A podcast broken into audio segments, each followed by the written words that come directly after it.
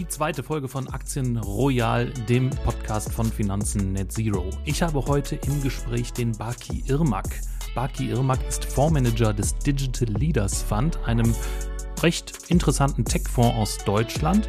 Baki Irmak und sein Team haben natürlich nicht nur die ganz großen Tech-Firmen im Portfolio, wie man sie kennt, Meta, Amazon oder Alphabet, sondern sie haben auch einige sehr, sehr nischige kleine Player im Portfolio und das finde ich ganz besonders spannend. Mit Baki Irmak spreche ich also vor allem über die kleineren Titel im Depot des Fonds.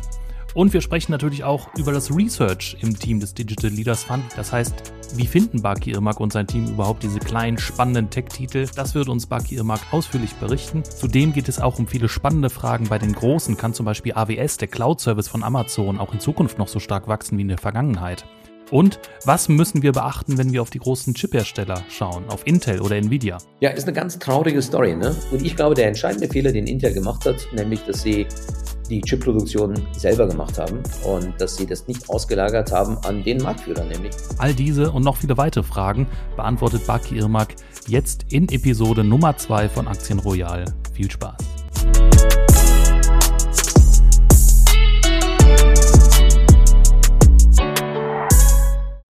Eine neue Folge von Aktien Royal. Wir haben einen frischen Gast am Mikrofon. Baki, wer bist du? Was machst du?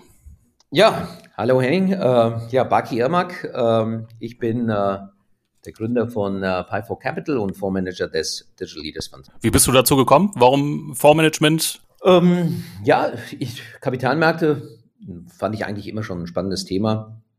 Und im Studium an der Katholischen Hochschule Einstein hatten wir sogar ein Bloomberg-Terminal.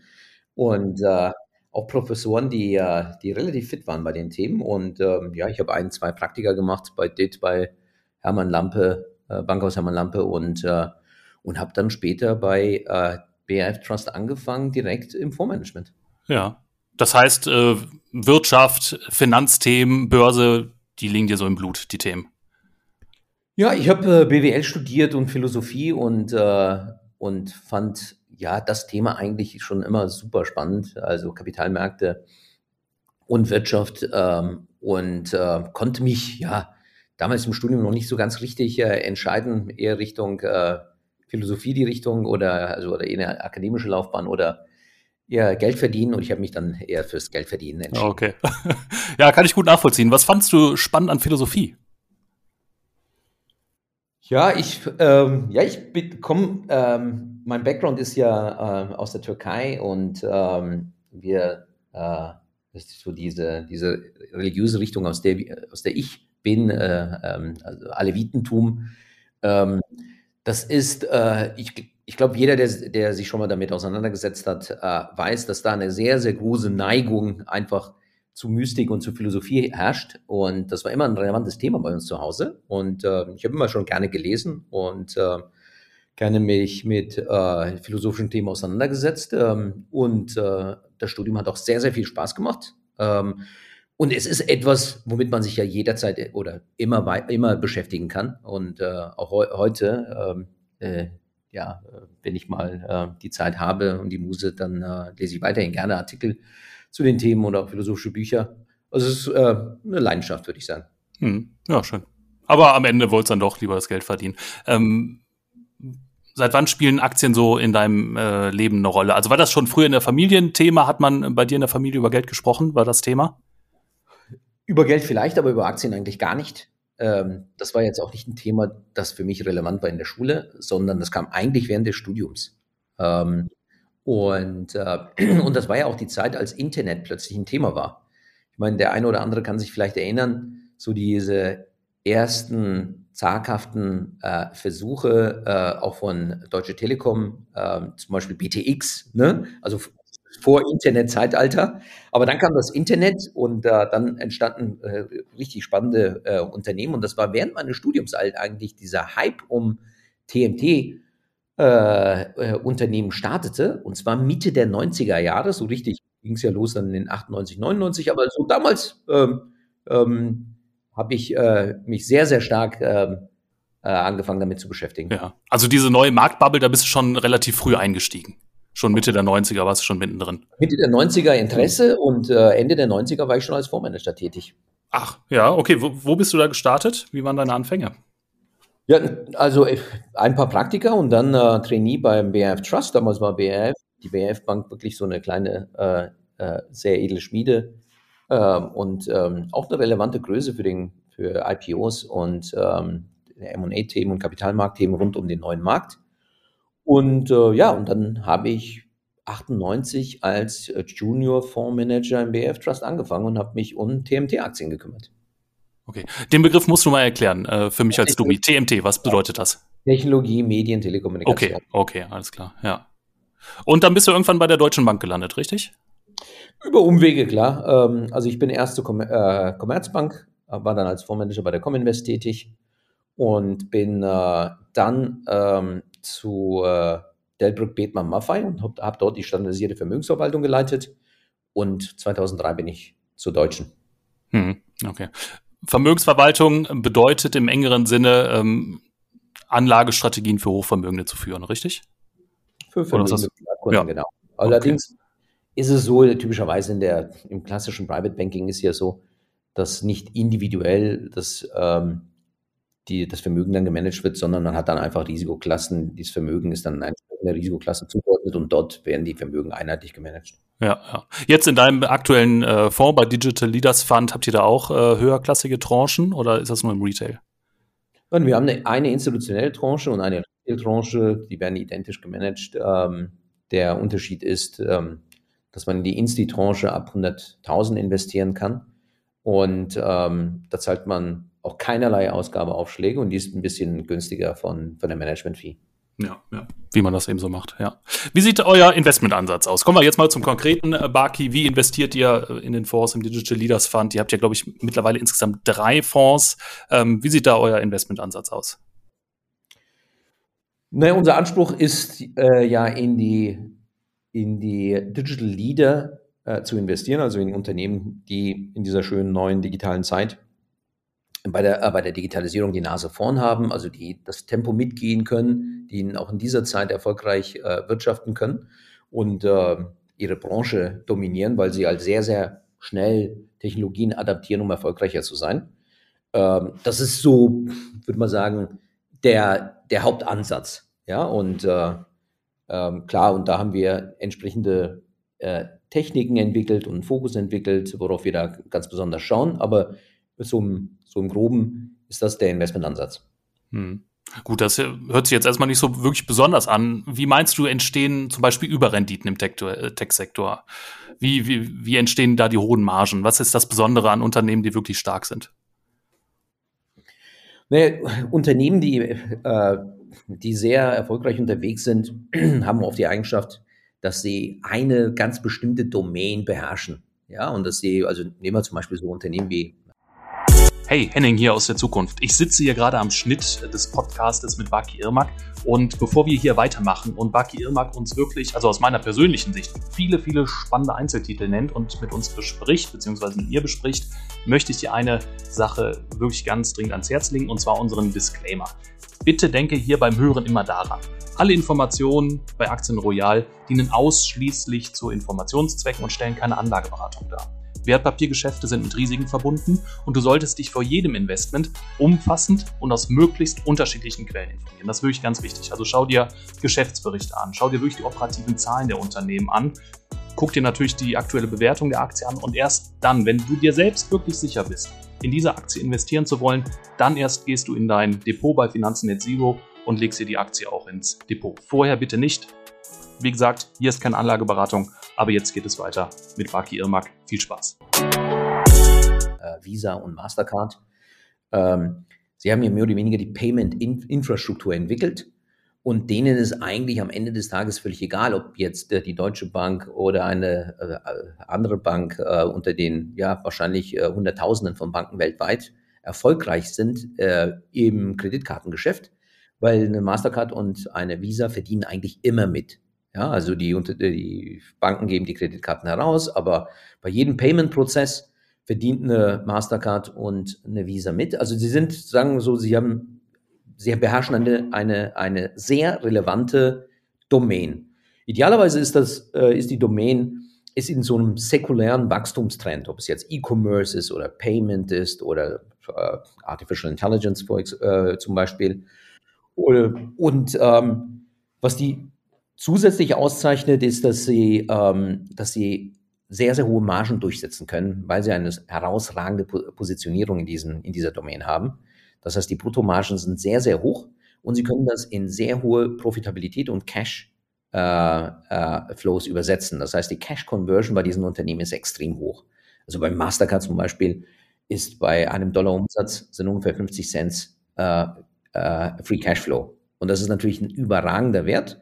Das heißt, es, diese Unternehmen sind extrem effizient.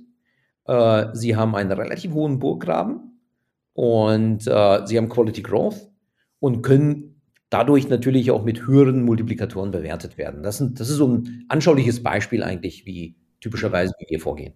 Ja. Gut, Visa und Mastercard, die sind äh, recht bekannt. Du hast gesagt, sie, die haben hohen Burggraben beide. Wie entsteht dieser Burggraben? Einfach, weil die schon sehr lange am Markt äh, dabei sind oder zeichnet die ähm, irgendeine besondere Technologie aus? Ähm, sind die in Sachen Patenten vielleicht ein bisschen weiter als die Konkurrenz? Können die etwas anderes besser? Ja, ich glaube, das ist von Branche zu Branche und von Unternehmen zu Unternehmen sehr unterschiedlich, warum eigentlich so ein Burggraben entsteht. Ich meine, bei einer Mastercard und bei einer Visa, ich würde mal sagen, das sind sozusagen die Mütter aller Plattformunternehmen. Ne? Ich meine, diese Plattformen sind hier in den 60er Jahren entstanden und die sind in mehr Ländern präsent. So eine Mastercard ist in mehr Ländern präsent als Coca-Cola. Und äh, es gibt in diesen ja, äh, 50, 60, 70 Jahren ähm, sind, haben, die, haben diese Unternehmen so viele Händler angebunden und so viele Banken angebunden und so viele Acquirer angebunden, ähm, dass sie ein, dass sie praktisch nicht zu ersetzen sind oder kaum zu ersetzen sind oder ganz, also selbst eine Amazon oder eine Apple äh, in dem, im Payment ja, haben das Rad jetzt nicht neu erfunden, haben kein, äh, kein anderes, kein eigenes Scheme durchgesetzt, sondern am Ende des Tages arbeiten die auch mit, ähm, mit äh, Visa und Mastercard zusammen. Bei einer Coca-Cola ist der Burggraben natürlich ein anderer. Ja, also bei Coca-Cola ist der Burggraben wahrscheinlich der Brand und äh, die Brand Awareness.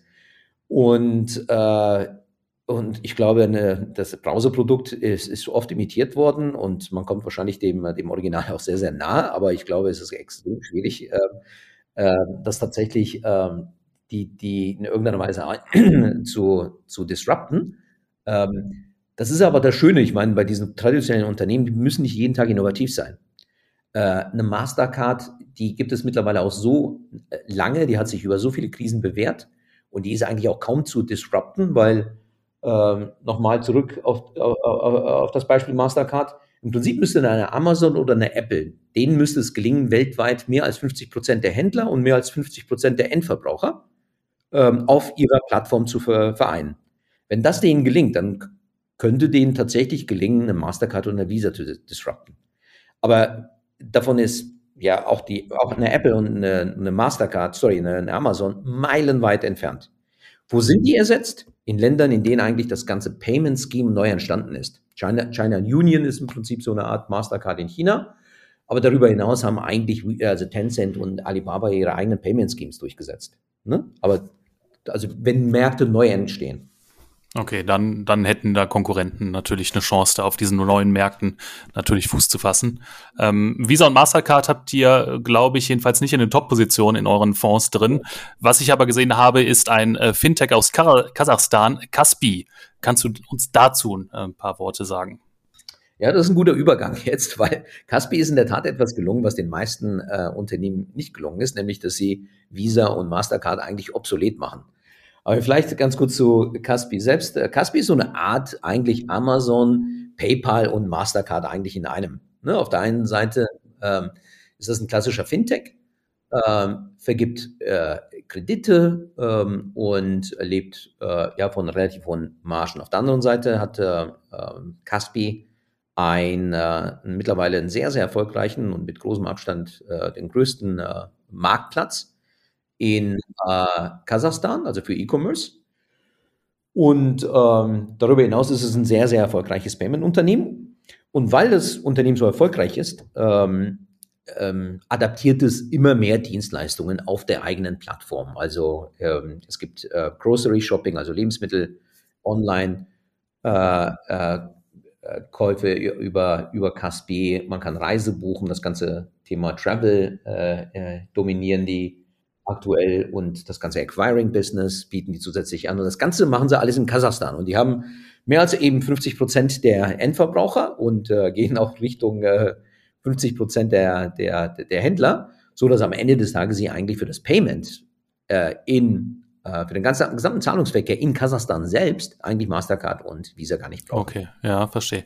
Ähm, ja, hört sich ja nach einer ziemlich erfolgreichen Kopie von Amazon an. Wie sind denn da die Segmente verteilt bei Caspi? Ich habe jetzt bei den Zahlen äh, konkret nichts gefunden. Hast du da ja, nähere Insights? Ja, früher war Fintech eigentlich so das, das, das dominierende, der, der dominierende Sektor. Ähm, es ist immer noch ein relativ dominierender Bereich bei Caspi, aber mittlerweile ist der, äh, der Marktplatz und das Payment Business extrem erfolgreich ähm, und äh, sukzessive nehmen diese beiden Bereiche auch äh, mehr als 50 Prozent. Äh, mittlerweile machen sie der Umsätze aus. Äh, Caspi kann aber im Prinzip dieses, den Fintech-Bereich, den, den fahren sie mal hoch und äh, runter, je nachdem, wie aktuell die Risiken äh, äh sind, also wie die Entwicklung zum Beispiel bei den Non-Performing Loans ist, fahren sie diesen Bereich mal hoch und mal runter. Es ist natürlich ein sehr hochmarschiges Geschäft, aber das Ding ist, also das Unternehmen ist ex extrem breit diversifiziert. Das Interessante ist, ähm, ist eigentlich der Blick auf die Margen bei, bei Caspi. Caspi äh, hat Gewinnmargen, die sind eigentlich einzigartig. Also es gibt, glaube ich, relativ wenig Unternehmen, die auf Nettomargen von 50 Prozent kommen. Die meisten Unternehmen sind ja eigentlich ähm, happy, wenn sie auf Bruttomargen ja. von, äh, von 50 genau. und drüber kommen. Apropos, ich sehe Caspi über 90 Prozent zuletzt Bruttomarge gehabt. Das ist ja wirklich Wahnsinn ja, das ist, äh, das ist ein ziemlich überragender Wert. Ähm, und man, es ist, das Unternehmen ist sehr, sehr profitabel. Ähm, die Dividendenrendite ist mittlerweile bei 7, 8 Prozent. Wenn sie keine eigenen Aktien zurückkaufen, würd, zurückkaufen würden, wäre die Dividendenrendite sogar noch deutlich höher. Sie kaufen eigene Aktien zurück. Äh, sie sind natürlich ein bisschen in Mitleidenschaft gezogen worden, nachdem ähm, ja, Russland in Ukraine einmarschiert ist und alle sich von osteuropäischen Aktien getrennt haben, insbesondere Russland. So ein bisschen haben viele die Befürchtung gehabt, dass jetzt in Kasachstan äh, Ähnliches droht und haben Kaspi gegeben. Wir hatten die damals, also im Digital Leaders Fund, dann zu Kursen von unter 50 gekauft. Jetzt ist der Kurs bei 72. Also wir sind auch damit sehr, sehr gut gefahren. Hm. Bilanz sieht auch relativ gesund und stabil aus. Entsprechend sind dann auch die Kapitalrenditen eigentlich ganz, ganz, ganz gut, wie es aussieht. Ähm, Kasachstan ist aber ein sehr begrenzter Markt. Äh, Gibt es da irgendwelche Expansionspläne bei Kaspi? Ja, ja, also die hatten tatsächlich einen Expansionsplan und zwar in die Ukraine, hatten da auch eine Lizenz gekauft und wollten äh, ganz groß in der Ukraine durchstarten. Äh, damit ist nichts geworden. Ja, also das haben sie erst erstmal begraben, aber wahrscheinlich, also wenn dieser, äh, dieser absurde Krieg ähm, irgendwann vorbei ist, ähm, dann ist wahrscheinlich die Ukraine ein wesentlich interessanteres Land, als es vielleicht äh, äh, davor war. Also ähm, das könnte ein interessantes Thema sein, aber aktuell schaut sich Caspi nach ähm, interessanten Übernahmen. Ja, schauen die Ausschau, haben aber bis jetzt noch nichts gefunden, beziehungsweise haben noch nichts äh, vermeldet. Sie könnten natürlich in den, um also in den Nachbarstaaten, in Usbekistan äh, zum Beispiel, äh, könnten sie reinwachsen, aber da sind sie ein bisschen vorsichtig. Ähm, der CEO selber kommt ja aus Georgien, also auch das wäre ja ein interessanter, spannender Markt. Aber aktuell ist der Fokus äh, Kasachstan. Und äh, da geht es jetzt nicht mehr darum, dass man äh, äh viel, viel mehr äh, Menschen jetzt für die Caspi-Dienstleistung begeistert, sondern es geht eigentlich jetzt um Cross-Selling. Es geht um, eigentlich darum, eine neue Dienstleistung zu, zu adaptieren und den eigenen Kunden anzubieten. Hm. Okay. Wie siehst du das Wachstumspotenzial für Caspi in den nächsten Jahren? Sagen wir mal so auf Sicht fünf Jahre? Wir gehen eigentlich davon aus, dass äh, die in den nächsten äh, Jahren weiterhin ähm, ein Umsatzwachstum von deutlich über 30 Prozent ähm, erwirtschaften können und ähm, dass die Gewinnmarge dabei relativ hoch bleibt. Und, ähm, und wir gehen, das Hauptproblem bei Caspi eigentlich für, aus der Perspektive der Investoren ist eigentlich die geringe Liquidität. Die Aktie ist in London notiert. Äh, wir haben eine Marketkapitalisierung zwar von 12 Milliarden, aber die Aktie hat relativ wenig gehandelt und sie ist so ein bisschen außerhalb des Radarschirms von vielen institutionellen Anlegern. Also wenn mein Fonds jetzt 500 Millionen größer wäre, könnte ich eigentlich Caspi in dieser Quote gar nicht investieren, weil die Aktie zu illiquide ist. Deswegen das nächste, was da ansteht, ist ein Börsenlisting in den USA. Das Unternehmen schaut im Prinzip, dass das Marktumfeld insgesamt sich etwas verbessert und dann wollen sie die Aktie tatsächlich in den USA listen und dann könnte die durchaus ähm, spannender werden für viele Investoren. Hm. Apropos geringe Liquidität, das finde ich eigentlich bei euren Fonds, äh, vor allem beim Digital Leaders Fund, beim ersten äh, Fonds, recht spannend. Ihr habt jetzt nicht so die großen, die großen Werte äh, wirklich viel drin. Also Apple habt ihr natürlich drin mit vier Prozent, äh, Meta mit drei Prozent, AMD auch drei Prozent. Aber man findet bei euch äh, auch bei den Top-Investments relativ viele unbekannte Titel. Wir haben jetzt mit, über Caspi gesprochen. Ein anderer Titel wäre zum Beispiel New Holdings. Was machen die denn? Wie verdienen die ihr Geld? Also die Nu Holding, wahrscheinlich besser bekannt unter dem Brand Nu Bank, ähm, ist wahrscheinlich die erfolgreichste Neobank der Welt. Und äh, diese Neobank ist in Brasilien entstanden. Der ist, äh, Gründer ist ein Kolumbianer. Und ähm, diese Bank ist, hat zunächst mal mit Kreditkarten ist die gestartet. Im Unterschied zu vielen anderen Neobanken, die eigentlich mit einer Debitkarte gestartet sind. Also Kaspi war, äh, sorry, Nu von Anfang an mit sehr, sehr starkem Blick auf das Risikomanagement und mit Kreditkarten gestart, äh, gestartet und haben sich eigentlich eine sehr, sehr gute Kreditexpertise aufgebaut. Und der, die Dienstleistung, also das, was die Nubank ist äh, tätig in Brasilien hauptsächlich und ist in zwei weiteren Ländern aktiv seit ein paar Jahren, nämlich Kolumbien und Mexiko, auch da sehr erfolgreich. Das Unternehmen hat, äh, ist mit, mit einem rasanten Tempo gewachsen. Ähm, Nu hat äh, mehr als 70 Millionen Kunden. Im letzten Quartal waren es nochmal 4,4, davor waren es 5,7. Die Kundenakquise ist äh, extrem erfolgreich und günstig. Äh, sie zahlen im Schnitt weniger als 5 Dollar für, pro Neukunden. Und, äh, und die Nu ist im Unterschied zu vielen anderen äh, Neobanken profitabel. Das liegt so ein bisschen erstmal an dem brasilianischen Markt selbst. Ähm, also wenn man in, mit einer Debitkarte oder einer Kreditkarte in Europa verdient man schwerlich Geld, ne, weil die Interbankenfees geregelt sind. Also es sind bei einer, beim Debit irgendwo 20 Basispunkte und beim Kredit sind es 30 Basispunkte. Das ist in Brasilien ist, äh, ist äh, die Kreditkarte ist Interchange Fee gar nicht geregelt. Also da verdienen alle Banken ordentlich Geld und die Debit ist jetzt ja geregelt, aber das, das, mit 80 Basispunkten ist das deutlich auskömmlicher als hier zum Beispiel in Europa. Und sie wachsen sukzessive in andere Geschäfte rein und die, auch die Massenadaption der Kunden ähm, äh, bei, für Produkte wie zum Beispiel äh, Trading ähm, ähm, oder jetzt so, sogar eine Krypto, eine Kryptobörse ist extrem erfolgreich. Und, ähm, und wir gehen davon aus, dass die Nu Bank in wenigen Jahren das größte Finanzinstitut in Lateinamerika ist. Das ist im Augenblick noch die Itau Bank, aber wir gehen davon aus, mit einer Marktkapitalisierung ungefähr bei 60 Milliarden, gehen davon aus, dass die NU in wenigen Jahren eigentlich die Itau Bank einholen sollte. Okay. Also auf äh, Holding-Ebene sehe ich jetzt keine Nettogewinne. Free Cashflow positiv ist man schon auf Holding-Ebene generell sind ja Banken relativ schwierig zu bewerten. Ähm, wie geht ihr da konkret vor? Kannst du uns ein paar Kennzahlen nennen, ähm, die da bei euch wichtig sind? Ja, also ähm, klar, ähm, also die sind ja im letzten Quartal tatsächlich positiv, ähm, positiv gewesen. Ähm, ich glaube, was bei okay. hm also über, über, über das letzte Jahr natürlich, wenn du dir die Zahlen für das Gesamtjahr anschaust, ähm, waren sie noch nicht profitabel. Glaube, was bei, ähm, bei diesen Neobanken ein bisschen unterschätzt wird, ist, ähm, wie eigentlich Kreditrisiken heute gebucht werden äh, mit IFRS 9. Also es war äh, mit, dem, mit der Finanzkrise 2008 ist man hingegangen und hat gesagt, naja, wenn die Banken Kredite begeben, dann sollten sie eigentlich die erwarteten Verluste aus diesen Krediten gleich buchen. Ja?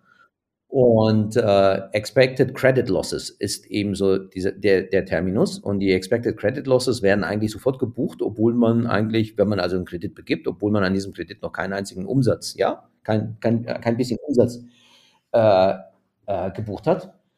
Und äh, dann, äh, das führt dazu, dass diese Unternehmen zunächst mal in, ihrem, in ihrer Wachstumsphase relativ defizitär aussehen. Ja, weil sie jedes Mal die Credit Expected Losses oder Expected Credit Losses äh, buchen, ohne dass sie eigentlich die Umsätze aus diesen, ähm, aus diesen äh, Loans äh, buchen. Das führt einfach dazu, dass ähm, der Markt meines Erachtens da die Risiken zum Teil auch etwas äh, überschätzt. Aber worauf man natürlich bei solchen äh, Unternehmen auf jeden Fall achten sollte, ist, ähm, können diese Unternehmen eigentlich überhaupt mit ihren Dienstleistungen Geld verdienen? Also ich meine, man muss halt, wenn man sich mal eine, eine Neobank wie zum Beispiel eine N26 nimmt und vergleicht die jetzt mal mit der Nubank. Ja, die Voraussetzungen für eine Nubank und eine N26 sind zunächst mal völlig unterschiedliche, weil man mit Payment echt Geld verdient. Ja, in Brasilien, in USA übrigens auch. Deswegen ist auch die Cash App zum Beispiel so erfolgreich, also Block. Und mit Payment alleine verdient man also äh, in Europa relativ wenig Geld. Also muss man eigentlich in wertigere Produkte sukzessive reinwachsen. Am Ende des Tages ist Payment natürlich absolut relevant, weil das ist das relevanteste Thema. Das mache ich zwei, dreimal am Tag, wenn ich Bankkunde bin. Ansonsten sind alle anderen Dienstleistungen eigentlich Dienstleistungen, die ich nicht sozusagen hochfrequentiert nutze bei, bei Banken. Also das, das Thema besteht den Zahnbürstentest von Google. Aber ähm, ähm, ich muss natürlich in hochwertige Bankprodukte reinwachsen. Und was sind so die typisch hochwertigen Bankprodukte? Ja, das ist auf der einen Seite natürlich das klassische, traditionelle Bankgeschäft, dass man eben Einlagen sammelt und, äh, und diese, äh, mit diesen Einlagen äh, Kredite vergibt. Ja? Idealerweise in einer Art und Weise, dass man ähm, äh, ein vernünftiges Duration Match hat und dass man die Kredit äh, Kreditrisiken ja, weitestgehend absichert. Das, was okay, da, da, das musst du mal kurz erklären. Duration Match, was bedeutet das? Naja, ich meine, man hat ja gesehen, was bei der Silicon Valley Bank ein, ein, falsch gelaufen ist. Ja, ne? das ist der große Elefant, der gerade im Raum steht, genau. Ja, Sprechen genau. wir mal darüber. Ja. Sie hatten zwar einen riesen, äh, äh, äh, riesen Einlagen und die Einlagen sind in den letzten Jahren sogar noch deutlich gewachsen. Ab 2022 äh, ging es dann äh, vielleicht nicht mehr so stark nach oben. Aber sie sind hingegangen und haben gesagt, naja, das ist ja sensationell, wir kriegen diese Einlagen, die müssen wir noch nicht mal verzinsen. Ja, und, äh, und auf der anderen Seite ähm, ähm, haben wir die Möglichkeit, diese Einlagen vernünftig anzulegen. Aber diese kurzfristigen Zinsen, ja, die geben, da kriegt man ja nichts. Also 2022 hat man ja noch nicht viel für, äh, für Anleihen-Investments äh, bekommen. Also die, die, also Treasuries, äh, sorry, Bills, also sechs Monate oder ein Jahr hat man ja kaum Rendi äh, Zinsen bekommen. Also sind sie hingegangen und haben die in ja, Mortgage-backed oder Hypothekenkredite beziehungsweise in langlaufende Treasuries eingelegt, also zehn Jahre, ab fünf Jahre. So, wenn die Zinsen steigen, habe ich natürlich Buchverluste. Ne? Und, äh, und, äh, und ähm, die Buchverluste sind so lange Buchverluste, bis ich gezwungen werde, tatsächlich die Treasuries dann zu verkaufen. Was jetzt passiert ist, ist mit den höheren Zinsen sind die Startups-Kunden, also die Unternehmenskunden zu Silicon Valley gegangen und haben gesagt, naja, also die Zinsen sind ja ordentlich gestiegen. Ich kriege ja jetzt eigentlich bei einjährigen oder zweijährigen oder selbst bei sechsmonatigen Zinsen kriege ich ja sechs, äh, fünf Prozent in den USA. Also ich möchte, dass meine Einlagen sinnvoll verzinst werden oder ich ziehe sie ab. Ne? Und einige haben angefangen eben abzuziehen nachdem ähm, äh, Silicon Valley Bank hingegangen ist und hat eine Portion von oder einen Teil der Anleihen, die nicht zum Halten, sondern zum Verkaufen äh, aufgesetzt waren, also Hold to Sale und nicht Hold to Maturity, ähm, haben sie plötzlich aus Buchverlusten echte Verluste kreiert. Ähm, Goldman Sachs war der Advisor und auch der Käufer dieser, dieses, äh, dieser Tranche. Und, äh, und, und darauf, und Daraufhin musste das Unternehmen auch neu kapitalisiert werden. Sie haben gleichzeitig eine Kapitalerhöhung angekündigt. Also 1,8 Milliarden äh, äh, Buchverluste in Verluste übersetzt. Daraufhin war eine Kapitalisierung notwendig, wollten äh, dann weiter Equity über eine Kapitalerhöhung äh, sammeln. Und dann ist eigentlich der ganzen Welt äh, klar geworden, was für unfassbare Risiken ja, in den Bilanzen von äh, diesem Unternehmen schlummert und dass diese absolut nicht gesichert sind. Und und dann entstand ein Bankrun und äh, ja, die Folgen kennen hm. Sind bekannt, ja, genau. Äh, jetzt fand ich ja auch besonders spannend, äh, der CEO der Silicon Valley Bank hat, ich glaube, ein paar Tage oder ein, zwei Wochen vorher noch äh, umfangreich Aktien verkauft. Da fällt mir spontan die Frage ein, äh, wie erkennt ihr gutes Management bei einem Unternehmen? Habt ihr persönlich Kontakt? Pflegt ihr persönlichen Kontakt zu euren äh, Management-Teams in den Investments äh, und woran erkennt ihr, wie gut es läuft im Management? Ja, also ideal, idealerweise äh, investieren wir in Unternehmen, die unternehmerisch geführt werden, also wo der Founder maßgeblich noch mitwirkt. Das ist ähm, immer eine sehr, sehr gute Voraussetzung. Und selbst bei den, bei den großen Internetunternehmen ähm, der ersten Generation, also äh, eine Amazon ähm, äh, oder, oder äh, eine, eine Alphabet, ist es so, dass die Gründer sich in die Chairman-Funktion oder in eine andere Funktion zurückgezogen haben, aber eigentlich das Unternehmen weitestgehend noch steuern. Ne? Das ist schon mal sehr, sehr wichtig. Und dann ist extrem wichtig, dass wir bei dem Unternehmen eine Übereinstimmung von Wort und Tat sehen. Ne? Dass, ähm, was das Unternehmen ankündigt und was das Unternehmen liefert, dass das zueinander passt. Und dass kein Overselling betrieben wird. Das beste Beispiel ist eigentlich da Apple Apple geht nicht hin und sagt, wir werden übrigens in ein oder in zwei Jahren oder in fünf Jahren mit diesem oder jenem Produkt rauskommen, sondern Apple macht eine Veranstaltung und dann präsentieren sie ein Produkt. Ja? Dann kommt der äh, große Knall und dann wissen alle Bescheid, genau. Ja. Dann wissen alle Bescheid. Ich meine, das ist herausragend. Dann ist es natürlich so, dass ähm, wir in den Gesprächen mit den Unternehmen schon gerne das Gefühl haben, dass das, dass das Unternehmen einfach die Branche dominiert und eine sehr, sehr klare Mission hat. Ja, dass es, äh, dass es ähm, eine sehr, sehr gute Sicht auf die Entwicklung, auf die zukünftige Entwicklung hat und sich hervorragend positioniert. Dass, dass es eigentlich die Trends rechtzeitig erkennt und das Unternehmen sehr, sehr gut auf diese Trends äh, hin aufstellt. Und dass es natürlich eine Kultur, ein Unternehmen oder einen Aufsatz hat, der hoch innovativ ist, dass also Hochfrequenzinnovation in diesen Unternehmen entsteht, aber dass auch diese Innovation extrem erfolgreich ausgerollt wird und dass diese Produkte und Services auch sehr erfolgreich monetarisiert werden. Und, ähm, und da gibt es gute und da gibt es weniger gute. Das sind so Themen, die wir, die, die, die für uns ähm, relevant sind. Ja. Habt ihr euch denn auch mal getäuscht in einem Management? Hm, ja, ähm, sicher. Ich glaube, das passiert, äh, das passiert äh, hm. immer wieder, dass man ähm, in, der, in dem Urteil zum Management da vielleicht ähm, ja noch etwas schief liegt. Hm. Kannst du uns da Beispiele nennen? Ja, also, äh, also wir waren ja zum Beispiel ähm, ähm, sehr lange ähm, investiert in ein Unternehmen, ähm, wo, wo ich persönlich ähm, das Management sehr ähm, sehr spannend fand. Äh, mir fällt gerade jetzt der Name des Unternehmens. Schade. Aber ähm, äh, ich habe es auch gleich wieder. Aber das, der, der, Manager hat sich eigentlich dann aus, aus, aus heiterem Himmel plötzlich zurückgezogen und es waren eigentlich relativ fadenscheinige Gründe. Ähm, und, ähm, und, äh, und wir hatten eigentlich gedacht, dass, dass, dass, der, dass der Founder dass dieses Unternehmen jetzt noch mehrere Jahre eigentlich begleitet ähm, und das ist nicht passiert. Aber ein anderes Beispiel zum Beispiel, ist äh, Marketa, wo der CEO äh, irgendwann angekündigt hat, dass er ähm, sich jetzt zurückzieht ähm, und dass die jetzt einen neuen CEO suchen. Ähm, und ich glaube, da war das, hat das Management eigentlich festgestellt, ähm, wir können zwar Issuing, also oder Modern Issuing, wir können im Prinzip das, was, ähm, was die, unsere Kunden technologisch von uns wollen, aber der Manager, der, der, der CEO oder der Founder konnte eigentlich offensichtlich, konnte offensichtlich nicht People's Management. Die Fluktuation in dem Team war einfach so groß, dass mittlerweile viele Investoren dann Zweifel hatten, ob dieses Unternehmen eigentlich vernünftig geführt wird und der CEO hat zurück, sich zurückgezogen. Also Marketa ist zum Beispiel so äh, ein, gut, ein Beispiel. Das Unternehmen, was ich meinte übrigens, war Alterix. Ja? Also Alterix war eines unserer Lieblingsunternehmen und, äh, und da muss ich sagen, da hat mich das Management doch sehr enttäuscht. Ähm, ähm, und das ist ein bisschen, ja, ein hm. bisschen schlecht gelaufen. Ja, hört man ja immer wieder. Also Zuverlässigkeit ist ja eigentlich das A und O neben der Execution im Management, dass man sich eben darauf verlassen kann, dass da auch äh, Ergebnisse folgen, beziehungsweise die Umsetzung und nicht nur die Vision irgendwo mal hingeschrieben wird. Ähm, Markette habt ihr, glaube ich, noch in den Fonds, ist das richtig? Markette ist sogar mittlerweile eines unserer Top-Positionen. Ja, im Digital Leaders Fund oder im, ja, im Digital Leaders Fund. Digital okay, Leaders ja.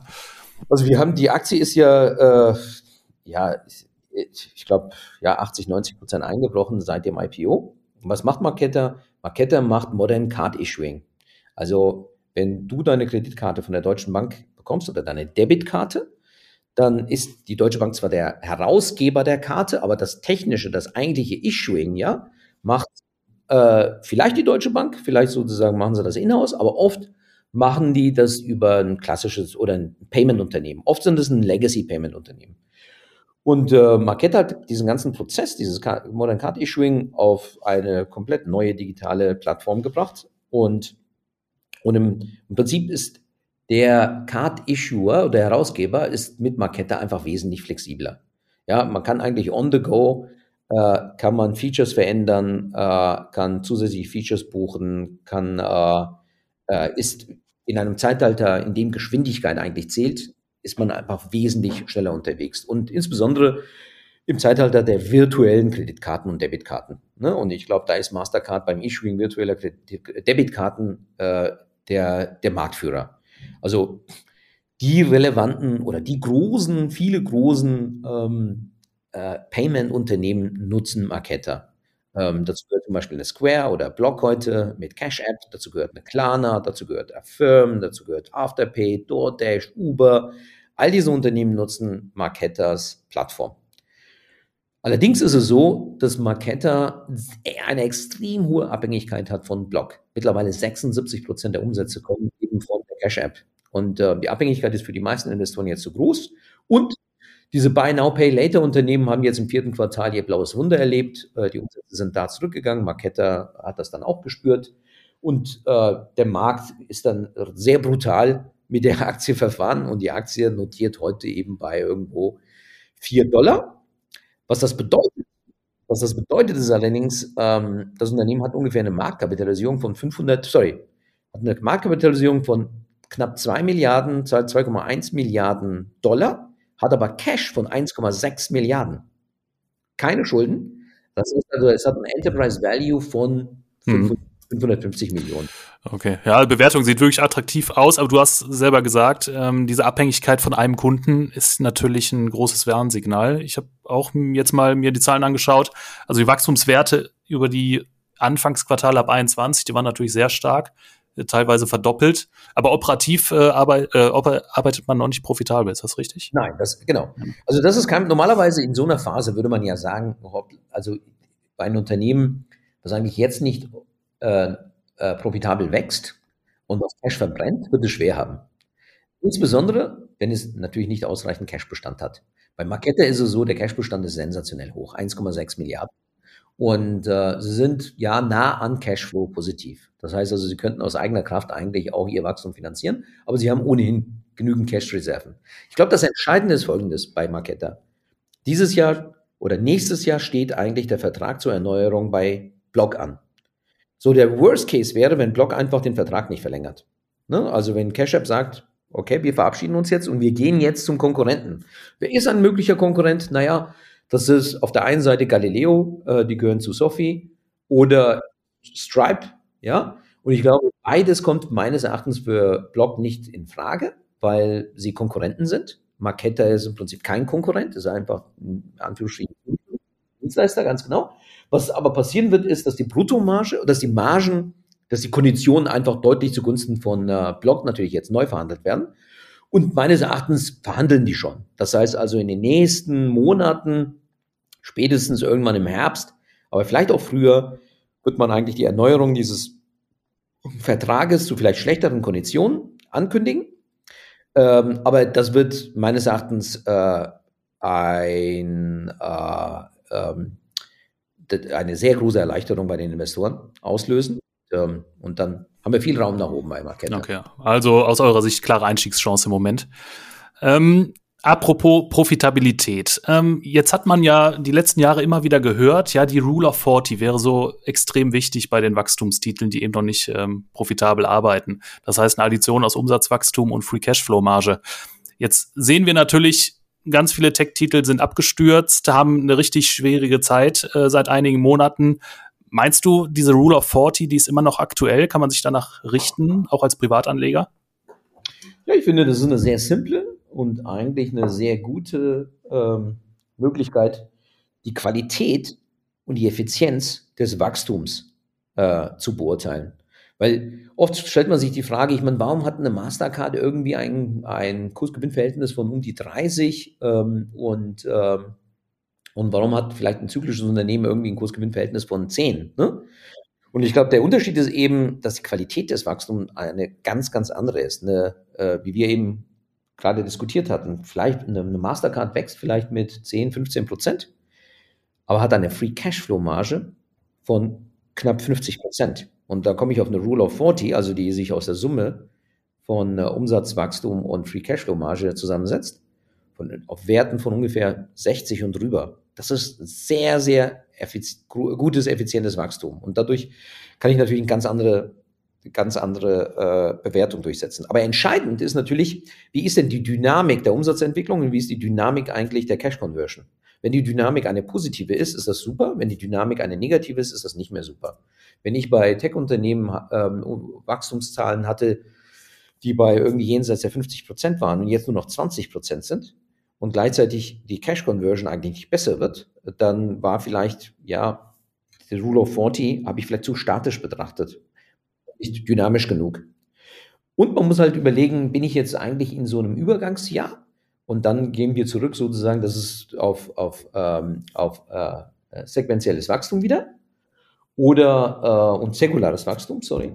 Ähm, oder äh, ist das jetzt sozusagen das neue Normal? Ist das Wachstum jetzt nur noch 20 Prozent? Ähm, ist sozusagen die alte Geschichte eigentlich noch intakt? Und, und da muss man das Unternehmen, also von Unternehmen zu Unternehmen sicherlich ähm, die hm. Analyse selbst machen. Okay, aber um diese Dynam Dynamik wirklich einschätzen zu können, schaut ihr euch wahrscheinlich auch eher die Quartalszahlen an, anstatt die Jahreszahlen, nehme ich an. Hm, die Quartalszahlen wir schauen uns die Quartalszahlen an, wir schauen uns ähm, aber gerade bei Software äh, natürlich die gesamte, das gesamte Zahlenmaterial an. Also nicht nur Umsätze, sondern Bookings, Billings und alles, was sozusagen da an, an äh Visibilität äh, da vorliegt. Aber was wir auch machen, und das ist für unsere Arbeit einfach sehr, sehr wichtig, ist, wir schauen uns die digitale Spur an. Also insbesondere bei den Unternehmen, die eigentlich beim also ein Endkundengeschäft haben. Das heißt, wie ist eigentlich die, äh, oh, die Entwicklung der, der, des Traffics, der Webseitenbesuche? Ist diese, sind diese Webseitenbesuche, sind die organisch oder sind die gekauft? Und, und wie, ist, ähm, wie ist sozusagen die Churn und die, und die Conversion? Ähm, ähm, also wie viele Leute beim E-Commerce-Unternehmen gehen tatsächlich hin und gehen auf die Seite, die da, äh, also nach einem Kauf ja, also schließen sozusagen einen Kauf ab. Und, äh, und wie viele schließen tatsächlich einen eventuellen Abonnement ab? Ne? Wir schauen uns parallel dazu ähm, die App Analytics an, also ähm, Anzahl der Downloads, also die Entwicklung der Downloads, aber die Entwicklung der User ähm, und auch ähm, demografische Faktoren, ähm, aber auch Duration, also wie lange bleiben sie auf der Webseite, wie lange nutzen sie eigentlich tatsächlich eine App und so weiter. Und das gibt uns eigentlich ein relativ gutes Gefühl, ob das Wachstum intakt ist, ob das Wachstum Brüche zeigt. Äh, natürlich immer im Kontext eigentlich der, der fundamentalen Daten, die wir noch zusätzlich natürlich studieren. Hm. Ja, spannend. Das sind ja vor allem auch Daten, die öffentlich zugänglich sind. Ähm, ich denke da so an Tools wie SimilarWeb zum Beispiel. Äh, sowas nutzt ihr wahrscheinlich auch, oder? Ja, wir nutzen SimilarWeb, natürlich die Bezahlversion. Das, was SimilarWeb öffentlich zugänglich macht, das ist ja relativ dünn.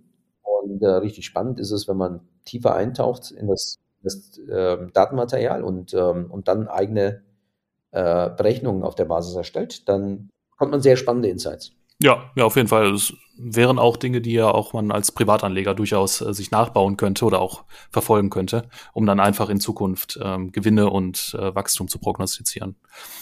Ihr habt jetzt im Digital Leaders Fund ähm, viele Finanztitel, habe ich gesehen. Äh, großer Fokus auf Finanzen, nicht unbedingt so auf klassisch Tech, sondern eben auch auf Finanzen. Und da fiel mir die BBVA auf, ähm, eine relativ klassische Bank aus Spanien. Was, das, was hat es mit der Bank auf sich? Also unsere Finanztitel machen ungefähr 25 Prozent aus. Also man kann nicht sagen, dass Finanztitel jetzt äh, Tech überragen. Äh, überragt, das ist auf den ersten, also wenn man sich die ersten äh, wenn man sich die Top 10 anschaut, könnte man diesen Eindruck bekommen. Aber wir sind sicherlich untypisch stark in Fintechs und Finanztitel. So, jetzt zu BBVA. Die BBVA kenne ich eigentlich noch aus meiner Zeit bei der Deutschen Bank. Ähm, wir haben damals das Management auch von BBVA kennengelernt und mich haben die damals schon beeindruckt, wie ähm, konsequent die das ganze Thema Digitalisierung angehen und äh, wie gut die auch personell besetzen bei diesem Thema. Und ich denke, es ist von den traditionellen Banken, ist es die Bank, die, denen es am besten gelungen ist, so im Chor, im Kern wirklich die digitale Transformation sehr erfolgreich hinzukriegen. Und, ähm, und das kann man in den Zahlen von der BBV auch sehr, sehr gut beobachten. Also ähm, da ist sozusagen nicht vorne Auto und hinten äh, Kutsche, sondern die Prozesse bei der äh, die BBVA sind eigentlich durchdigitalisiert. Das ist also durch ein Durchstich die, äh, durch die gesamte Organisation. Ähm, und äh, äh, hinsichtlich der Digitalisierung. Und wenn man sich mal anschaut, die haben mittlerweile setzen die äh, die Anzahl, also Anzahl der Transaktionen, äh, die über digitale Kanäle stattfinden, sind irgendwo zwischen 70 und 80 Prozent. An, an Wert gemessen ist irgendwo zwischen 50 und 60 Prozent. Die äh, meisten der Kunden, die sie äh, heute gewinnen, gewinnen sie über digitale Kanäle und nicht mehr über Filialen. Und ähm, sie haben in den letzten Jahren eben massiv äh, digitalisiert äh, und sind mittlerweile im Absatz über digitale Kanäle so erfolgreich, dass sie jetzt hingehen können und sukzessive eigentlich auch die, das Unternehmen schlanker aufstellen können. Und Cost-Income-Ratio ähm, bei einer BBVA ist äh, bei 41, 42. Also das sind, das sind, natürlich herausragende Werte, wenn man überlegt, hm. Deutsche so Ich glaube, Großbanken haben da weit über 70, 80 Prozent, oder? Deutschen auf jeden Fall. Also ja. weit über 70. Also alles unter 70 wäre eigentlich ein herausragender Wert hier in, in äh, Deutschland. Die Skandinavier sind noch vernünftig aufgestellt, ähm, aber es, äh, sie sind deutlich über dem europäischen Durchschnitt damit und sind hocheffizient und sind sehr, sehr profitabel. Ähm, insbesondere in Mexiko, wo 40, 50 Prozent der Erträge herkommen. Ja, das heißt, äh, hohe, äh, geringe Cost-Income-Ratio bedeutet ja auch, man hat nicht nur das Frontend digitalisiert, sondern auch das Backend. Das heißt, es kommt nicht nur einfach, man hat eine, schöne, schöne Sales-Abteilung, äh, schönes Frontend aufgebaut, man kann alles über Internet äh, beziehen bei der BBVA, sondern auch äh, hinterher die Prozesse, die stimmen, die sind eben auf dem neuesten Stand, nehme ich an. Exakt. Ich meine, ähm, und jetzt fängt einfach Operating Leverage an, ähm, sichtbar zu werden. Ähm, man ist extrem kosteneffizient aufgestellt und alles, was sozusagen jetzt an Wachstum kommt, produziert deutlich weniger Kosten. Also die marginalen Kosten sozusagen, als wenn ich sehr, sehr stark von Mitarbeitern abhängig bin, habe ich ganz, ganz wenig Operating Leverage. Ne? Und äh, eine BBVA kann jetzt massiv wachsen, ohne dass im gleichen Tempo eigentlich die Kosten nach oben gehen. Und, äh, und das ist natürlich genau das, was äh, man als Investor sehen möchte. Ja, spannend. Ja, interessanter Titel. Da fällt mir in diesem Zusammenhang ein anderer Titel ein, UiPath. Ähm, die sind ja auch auf dem Trip, äh, ganz viele Automatisierungsprozesse für ihre Kunden anzustoßen. Ähm, ist das ein spannender Titel für euch? Ja, also ähm, wir haben UiPath jetzt nicht im, äh, ähm, im Depot und wir fanden das ganze Thema äh, Robotic Process Automation eigentlich auch ein sehr, sehr, sehr, sehr spannendes Feld. Ähm, und äh, ähm, glauben aber nicht, ähm, also ich glaube, das Versprechen, was dieses Unternehmen abgegeben hat, äh, haben sie meines Erachtens nicht eingehalten. Ne? Also ich meine, du hattest mich ja gefragt, bin ich ähm, eigentlich von Management enttäuscht? Ich meine, die sind hingegangen direkt nach dem IPO und haben mehr oder weniger dem, dem Gründer und dem, und dem CEO einen zweiten Manager zugesetzt, äh, weil sie, weil man offensichtlich das Gefühl, Gefühl hatte, äh, dass er sich vielleicht noch auf andere Themen fokussieren sollte und das andere vielleicht nicht so gut kann. Aber der, was, was eigentlich entscheidender ist bei diesem ganzen äh, RPA-Markt, ist, ähm, dass alles nicht so vollautomatisiert passiert. Also wenn man eben Prozesse komplett durch äh, äh, digitalisieren möchte und vollautomatisieren möchte und sozusagen äh, ähm, da den Menschen sukzessive da ersetzt, ähm, es ist nicht so, dass man, ähm, dass die Developer von in diesen Unternehmen, die diese RP, äh, RPA-Prozesse einsetzen, dass die äh, äh, Plug and Play machen und dann ist, das, ist, das, ist dieser Prozess sozusagen äh, äh, vollzogen und braucht den Mitarbeiter nicht, sondern es ist weiterhin sehr, sehr arbeitsintensiv und beratungsintensiv. Und weil es so, beratungsintensiv ist, ist meines Erachtens ist, äh, stecken die halt relativ viel Geld da rein, um, um weiterhin vernünftig zu wachsen. Ich meine, die Zahlen gestern waren jetzt nicht schlecht. Die Aktie reagiert ja auch relativ positiv. Die Umsatzguidance ist ja auch nach oben genommen worden. Ähm, aber so in dem Markt, mit den Personen, mit denen wir sprechen, ähm, ist es, habe ich nicht den Eindruck, ähm, dass ähm, das UiPath jetzt irgendwann äh, wirklich wieder die Wachstumsdynamik entwickelt, die sie hatten, das IPO angekündigt haben. Ich glaube, das ist erstmal ja. vorbei. Ja, ja.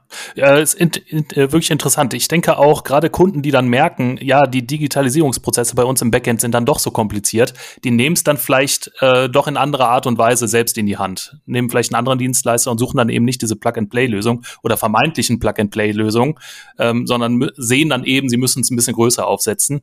Und das ist dann alles wirklich nicht so einfach für UiPath. Dafür, ja, da ist irgendwie so, liegt es in der Natur der Sache, dass die Execution dann nicht so stattfinden kann, wie vielleicht versprochen mal am Anfang. Ja, ja, klar. Ich meine, es ist halt nicht so, dass die Developer, also die Entwickler in einem Unternehmen hingehen und sagen, hier, zeig mir dein Toolkit, äh, zeig mir deine Produkte und ich implementiere das und das ist alles relativ einfach und ich habe eigentlich relativ wenig Kosten, Beratungskosten oder Implementierungskosten, weil es Produkte sind, die sozusagen direkt nachgefragt werden von dem Entwicklerteam typischerweise der klassische Kunde von UiPath ist ja irgendwie der, äh, der, der Accounting-Mann oder der, der Finance-Mann oder der, der, der Leiter im, im Backoffice. Und, äh, und dann, die müssen ja geführt werden. Also da ist sozusagen, dauert die Implementierung eigentlich der, der Tools, äh, der Services relativ lange. Und das muss sehr, sehr lange mit sehr kunden- oder beratungsintensiv begleitet werden. Und das kostet am Ende des Tages deutlich mehr. Man sieht es auch so ein bisschen in einem anderen Wert, auf den wir sehr, sehr stark achten, nämlich ähm, ähm, äh, Net äh, Revenue Retention oder Net äh, Revenue Expansion. Ja. Mhm. Das musst du mal kurz erklären. Was bedeutet diese Kennzahl? Diese Kennzahl bedeutet ähm, oder sagt sehr viel darüber aus, äh, wie ein Unternehmen, wie stark ein Unternehmen mit den existierenden Kunden wächst. Mhm. Also wenn meine existierenden Kunden von meinem Produkt derart begeistert sind, ähm, dass sie sagen, ich brauche eigentlich davon wesentlich mehr und ich meine Anwendungsfälle steigen, steigen dann äh, geht dieser Wert hoch. Also eine äh, NRR, Net Revenue Retention von äh, 150 Prozent bedeutet, bedeutet, dass ich mit den existierenden Kunden 50 Prozent wachse. Ja, ja. Mhm. Und das ist natürlich ein herausragender, das wäre ein herausragender Wert. Dieser Wert ist bei UiPath, ich meine, den letzten habe ich mir jetzt nicht angeschaut von gestern, der ist sukzessive zurückgegangen. Und zwar deutlich. Während sehr, sehr starke Unternehmen, also mit einer sehr ausgeprägten Mode, eigentlich in der Lage sind, diesen Wert ja weiterhin stabil zu halten. Snowflake ist zum Beispiel so ein, ein interessantes Beispiel. Ich glaube, die hatten irgendwie einen Wert von 180 oder 170. CrowdStrike ist so ein Wert, so ein Unternehmen mit einem überragenden Net Revenue Retention. Wir haben JitLab haben wir ganz neu ins Depot äh, aufgenommen nach den schlechten Zahlen. Der Net Revenue Retention ist jetzt auf 133 jetzt runter, aber 133, hey, das ist ein äh, herausragender Wert in so einem Umfeld. Ja, ja, genau. Eigentlich eine ganz, ganz wichtige Kennzahl, äh, wie ich finde, denn ja, jeder von uns weiß ja, der so ein bisschen im Business da äh, verantwortlich, ist oder aktiv ist. Jeder neue Kunde ist ja einfach viel teurer als ein bestehender Kunde und da macht man lieber mit den bestehenden Kunden mehr Umsatz ähm, als mit neuen Kunden. Ist natürlich am Ende sehr viel gesünder. Ihr habt auch einen China-Fonds, den China Digital Leaders. Da ist mir eine Aktie aufgefallen auf Platz 1 eurer Top-Investments, jedenfalls nach meinem letzten Stand. Äh, Meituan sagte mir bislang gar nichts. Kannst du uns dazu ein bisschen was erzählen?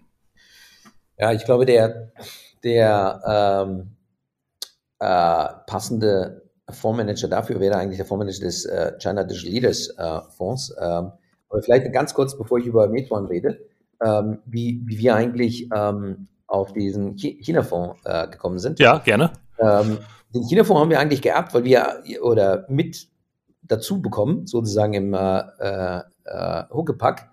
Ähm, wir suchten einen Top-Fondsmanager und Analysten für unsere für die China-Unternehmen. Ich meine, wenn man sich das ganze Thema Digitalisierung anschaut, ist das ja ein, ein großes Wettrennen zwischen USA und China. Ne? Und die ganz großen Unternehmen kommen eigentlich aus USA und China. Und die ganz großen Plattformunternehmen kommen auch aus, aus diesen beiden Ländern. Und wenn man sich das ganze Thema um AI anschaut, die, die ganz großen Patente und äh, auch Anwendungsfälle kommen eigentlich aus USA und China. Ne? Und deswegen hatten wir uns einen Top-China-Fondsmanager ähm, hatten wir ähm, hatten wir gesucht und haben mit dem äh, Mirko Worm, äh, Wormuth hatten wir einen Topmann gefunden, der hat 22 Jahre lang in China selber gelebt und da auch unternehmerisch gearbeitet, auch kennt sich sehr, sehr gut in der Startup-Szene auch da aus. Und der hatte einen kleinen China-Fonds, den hat er mitgenommen. Ja? In, äh, in äh, unsere, äh, in, die, in die Pi4-Gruppe.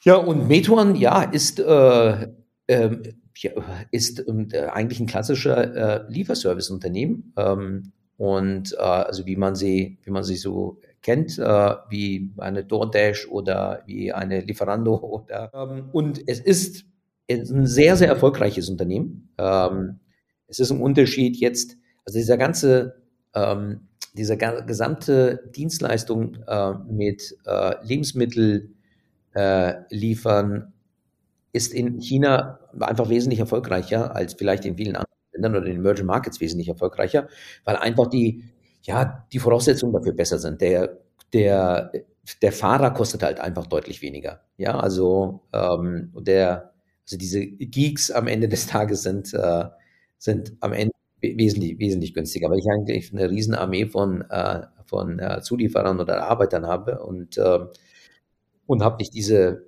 den Kostendruck vielleicht, den ich typischerweise jetzt in, äh, in Europa oder in den USA habe. Ja. In den Schwellenländern kennt man ja auch gar nicht diese flächendeckende ähm, Verbreitung von Supermärkten wie bei uns. Da hat man natürlich viele kleine Lebensmittelläden, aber das jetzt an jeder Ecke ein Aldi oder ein Rewe oder ein Lidl oder was da alles sonst noch gibt, äh, steht, das gibt's natürlich nicht, oder? Das spielt natürlich da auch noch mit in die Karten rein.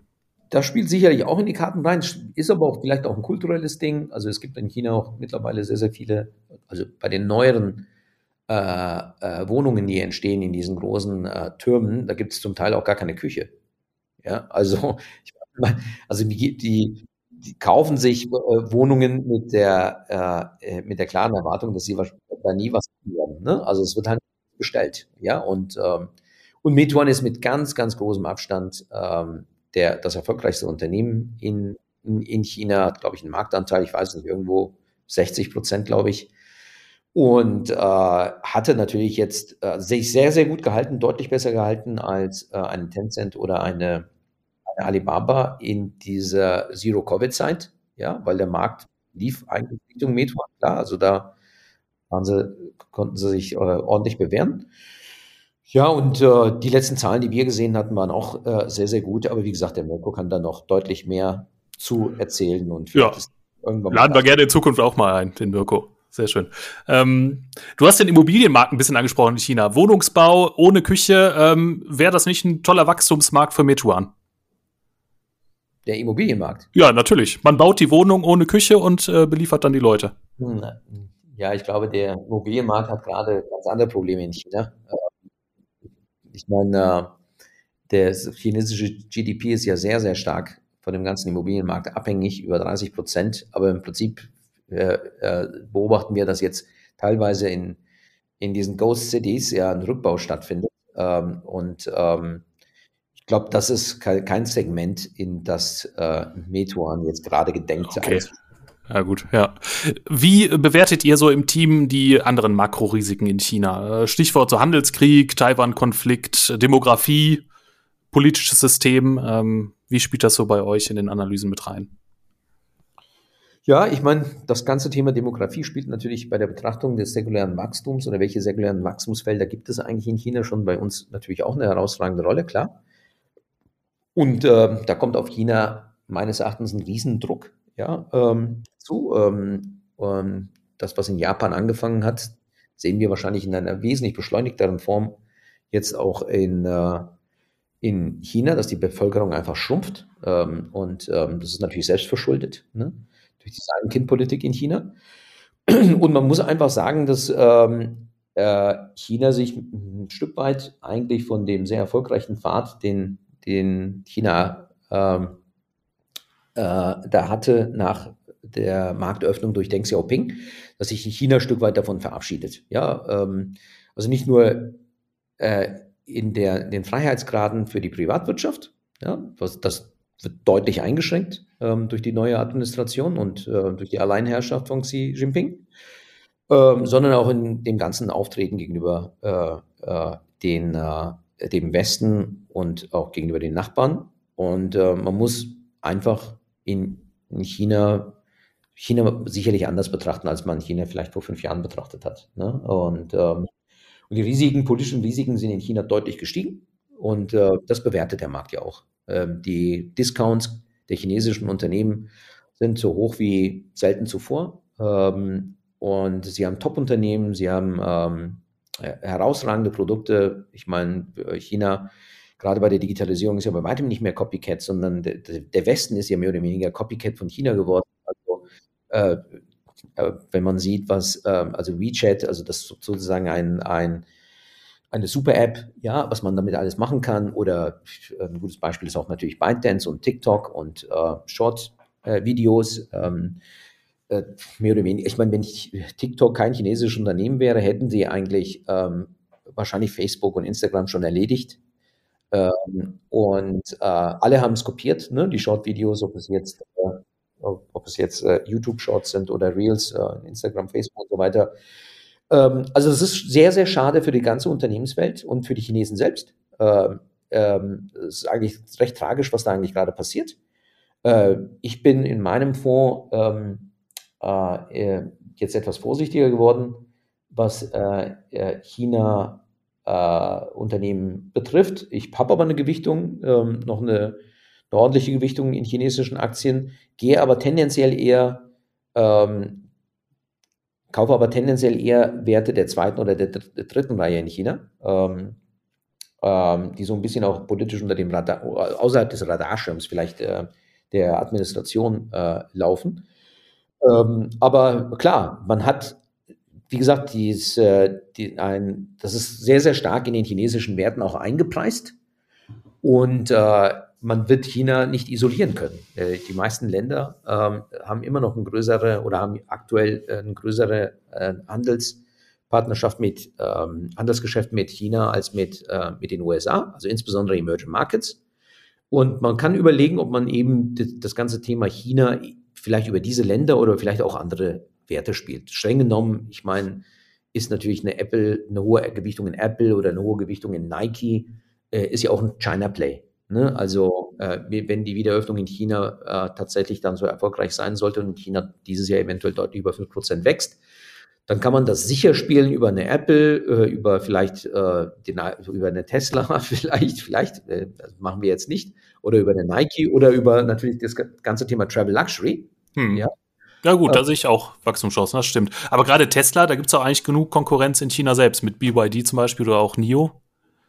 Absolut. Also mhm. ich glaube, die Hauptkonkurrenz ähm, ist, äh, sind sicherlich chinesische äh, ja. EVs. Mhm. Äh, insbesondere BYD ist, glaube ich, ähm, aktuell, wenn man sagt, wer ist eigentlich der größte Konkurrent von äh, Tesla weltweit, würde ich sagen, ja. ist wahrscheinlich BYD. Ja, denke ich auch, auf jeden Fall. Aber generell unterm Strich könnte man sagen, es gibt Einstiegschancen auch in China. Äh, die Wirtschaft könnte bald wieder aufleben, zum, zumindest langfristig, und die Bewertungen sind entsprechend runtergekommen durch die äh, Krisen und Risiken in der letzten Zeit.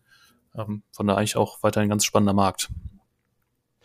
Ja, es ist ein weiterhin sehr spannender Markt, aber man investiert halt immer mit ein bisschen Bauchschmerzen in, ja. in, in, in das Land. Das wird leider auch so bleiben jetzt. Hm.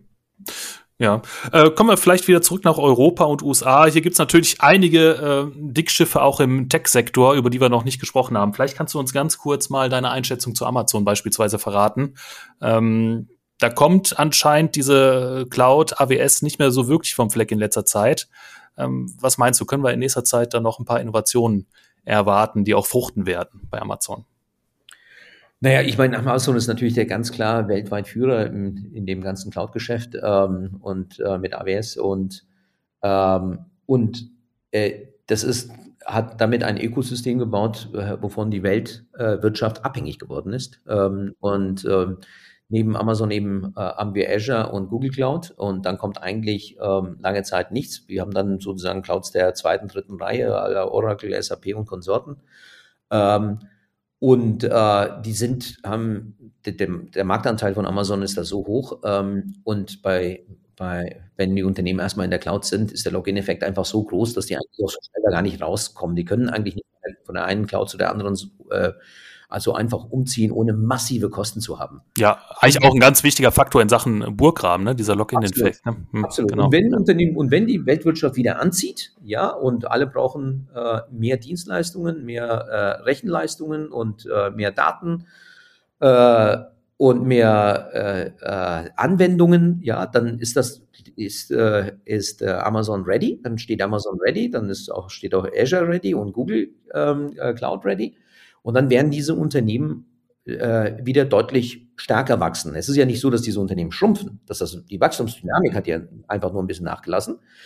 Deswegen ist Amazon natürlich weiterhin ein sehr, sehr attraktives Unternehmen. Ähm, ähm, und man muss natürlich bei diesen Unternehmen auch mal bereit sein, diese Pausen ja, hinsichtlich der Kursentwicklung äh, hinzunehmen.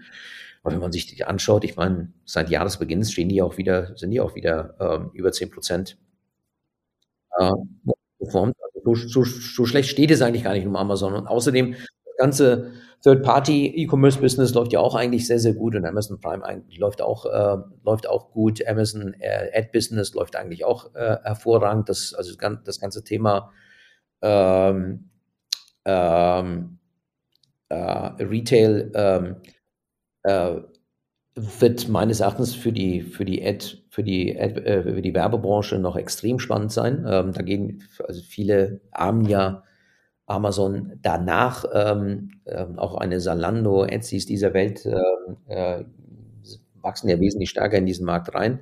Also auch das Geschäft läuft, also summa summarum, äh, sieht das eigentlich okay aus. Ich meine, wenn man sich natürlich an Kurs-Gewinn-Verhältnissen oder sowas orientiert, dann sieht Amazon immer teuer aus, aber man sollte bei Amazon wahrscheinlich eher Richtung eher ähm, Cashflow schauen äh, und Multiples ähm, äh, darauf beziehen, ähm, dann äh, ist, glaube ich, ersche erscheint die Akt äh, Aktie auch attraktiver. Ja.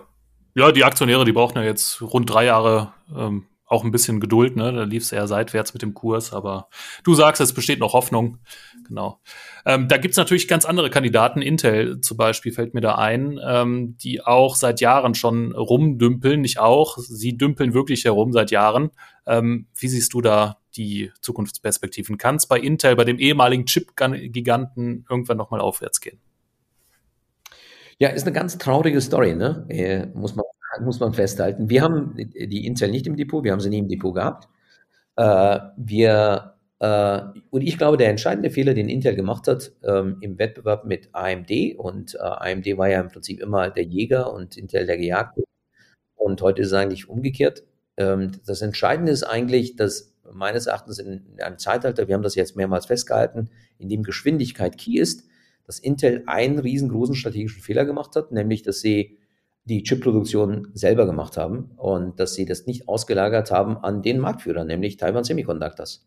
Und ich glaube, Taiwan Semiconductors ist der wesentliche Grund, warum AMD äh, Intel überholt hat. Hm. Wie sieht das bei AMD aus, Baki? AMD macht nur das Design und äh, TSMC baut die Chips dann zusammen. Ist das richtig? Ja, ja ne? und zwar auf der neuesten Technologie. Ne? Äh, und, äh, und die nächste Generation äh, äh, der, der, der Chip-Herstellung, äh, ähm, das ist e-, extrem teuer, das muss mehrere Jahre vorbereitet werden und da ist keiner äh, äh, so weit äh, wie Taiwan Semiconductors, die da bei der, bei der neuesten Generation der, der Chip-Produktion Marktführerschaft irgendwo von ja, 60, 70 Prozent haben. Ähm, es gibt ja weltweit nur noch ganz, ganz wenige Unternehmen, mit denen konkurrieren. Samsung hat noch ähm, eine eigene Foundry und ansonsten Global Foundries. Ähm, aber die Tatsache, dass AMD von Anfang an auf äh, Taiwan Semiconductors gesetzt hat, genauso wie Apple, genauso wie Qualcomm, genauso wie Nvidia, ja, Intel nicht, das war meines Erachtens ein strategischer Fehler. Und irgendwann, wahrscheinlich werden wir irgendwann einen Wechsel bei, bei, in, der, in, der, in dem Management bei Intel haben und die Ankündigung, dass selbst Intel jetzt auf TSMC wechselt. Und dann ist Intel eventuell doch wieder ein Kauf. Dann ist es ähm, meines Erachtens, haben die dann wieder ernsthaft äh, ernsthafte Chancen. Vorher, meines Erachtens, wird es extrem schwierig. Okay, also warten wir den Managementwechsel ab, bevor wir wieder einsteigen. Ähm, das klingt ja schon so ein bisschen danach. Intel war gerade, ich erinnere mich so an die 90er Jahre mit den Desktop-PCs. Ne? Du hast es auch angesprochen, Intel immer vor AMD. Intel waren immer die besten Prozessoren. Danach kamen AMD und andere kleinere Firmen wie Cyrix zum Beispiel. Ähm, da spricht ja auch so ein bisschen so eine kleine Hochnäsigkeit heraus. Ne? Wenn ich mir so ein Management vorstelle, das sagt, ach, die ganzen Konkurrenten, die gehen jetzt nach Taiwan, äh, lassen da produzieren, wir machen das schön selbst, wir können das viel besser.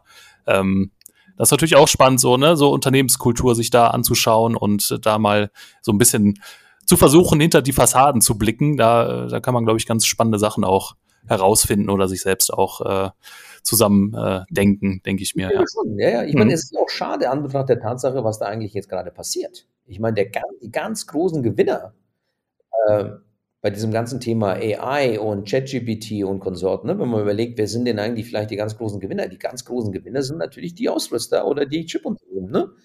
Also, also diese ganzen Hochleistungsrechenzentren äh, äh, äh, äh und Hyperscaler, ähm, die müssen jetzt massiv aufrüsten, damit, ähm, damit sie natürlich äh, jetzt leistungsfähig sind für das Zeitalter von AI, weil die Datenmengen, die jetzt gebraucht werden und die Rechenpower, die jetzt notwendig sind, sind ganz, ganz andere. Und deswegen ist die Nachfrage der Hyperscaler nach, äh, nach GPUs, äh, nach Flash Memories und nach vielen äh, äh, äh, eben äh, Bestandteilen, die dafür notwendig sind, sind extrem hoch und die großen Gewinner sind eben die Aristas dieser Welt, die Plug Powers dieser Welt, die Nvidias dieser Welt, die AMDs dieser Welt. Und Intel, ähm, äh, ja, hinkt, hinkt da hinterher und ähm, das ist schon erstaunlich. Ja, auf jeden Fall. Ähm, gut, kommen wir langsam zum Schlusssport, würde ich, würd ich sagen, Baki. Ähm, Vielleicht ein, zwei Fragen noch äh, dazu, wie legst du denn eigentlich privat dein Geld an? Also hast du bei deinen Fonds äh, zum Beispiel so richtig Skin in the Game, dass du einen Großteil deines privaten Geldes da auch eingesteckt hast oder äh, wie agierst du so als Privatanleger? Ja, also der Hauptteil liegt im Fonds. Okay, hm. kannst du einen Prozentsatz sagen? Äh, der Prozentsatz meines privaten Ein Einkommens, naja, äh, Einkommens, ähm, würde ich sagen, ähm, Liquiden, Liquidenvermögens 70, 80 Prozent. Okay, ja. Das ist ja mal ordentlich. Okay. Hm. Wie, wie viel, also wie, äh, welches Thema spielt überhaupt so Geld in deiner jetzigen Familie so? Also du bist ja auch Familienvater. Äh, welches Thema oder welche Rolle spielt da Geld? Aktienanlage, ist das Thema bei euch zu Hause? Ja, also zwangsläufig, weil meine Kinder natürlich fragen, was ich denn den ganzen Tag da treibe. ja, ja, klar. Ja, ja. Eigentlich äh, hm oder so oft in der Monitor sitze und mir im Prinzip. Äh, genau, äh, der Papa ist den ganzen Tag vor Bloomberg. Was macht er überhaupt? Hm. Jedes Mal diese grünen und äh, äh, oder roten Zahlen da aufpoppen. Äh, deswegen haben meine Kinder mich schon gefragt. Aber mittlerweile können sie auch er erklären, also ihren äh, Klassenkameraden, was ich denn da, was ich denn eigentlich da beruflich mache. Ja, also im Sinne von, na, mein Vater nimmt von nimmt das Geld von äh, anderen Personen und macht mehr daraus und gibt ihnen das dann wieder. Ja, so ja, sehr schön. Das ist so eine schöne Umschreibung, Baki. Im Idealfall ist es genauso. Ja. Genau. Ja, gut. Baki, äh, dann hoffe ich natürlich, dass das so weitergeht, dass du das Geld von anderen Leuten nimmst und denen äh, am Ende mehr zurückgibst. Ähm, viel Erfolg auf diesem Weg, Baki. Vielen Dank, dass du äh, hier bei uns im Podcast bei Aktien Royal warst. Ähm, freut mich sehr, dass du dabei warst und ich hoffe, vielleicht, dass wir uns eines Tages nochmal wieder hören, zu einem aktuellen Thema vielleicht nochmal sprechen. Ähm, aber bis dahin wünsche ich dir erstmal alles Gute. Dankeschön. Sehr gerne. Vielen jo. Dank. Bis ciao, bald. ciao. Jo, das war's also. Unsere Episode Nummer zwei, diesmal mit Baki Irmak. Falls dir die Episode gefallen hat, dann freuen wir uns natürlich, wenn du unseren Podcast in deinem Podcatcher abonnierst Schau auch gerne einmal in den Beschreibungstext dieser Episode. Da findest du den Link zu unserem alltäglichen Börsennewsletter. Den kannst du auch dann lesen, wenn du kein Depot bei uns bei Finanzen Net Zero hast. Und wie geht es nächste Woche weiter? Am kommenden Freitag, den 31. März, ist Frank Thelen bei uns zu Gast im Podcast. Mit ihm spreche ich natürlich über seine Fonds, über die Fonds-Performance, aber auch über so manche Einzeltitel in seinen Portfolios. Aber es geht auch um aktuelle Themen, um die Silicon Valley Bank, um das Thema Bitcoin, um das Thema Regulierung. Es wird spannend. Bis dahin, alles Gute. Ciao, ciao.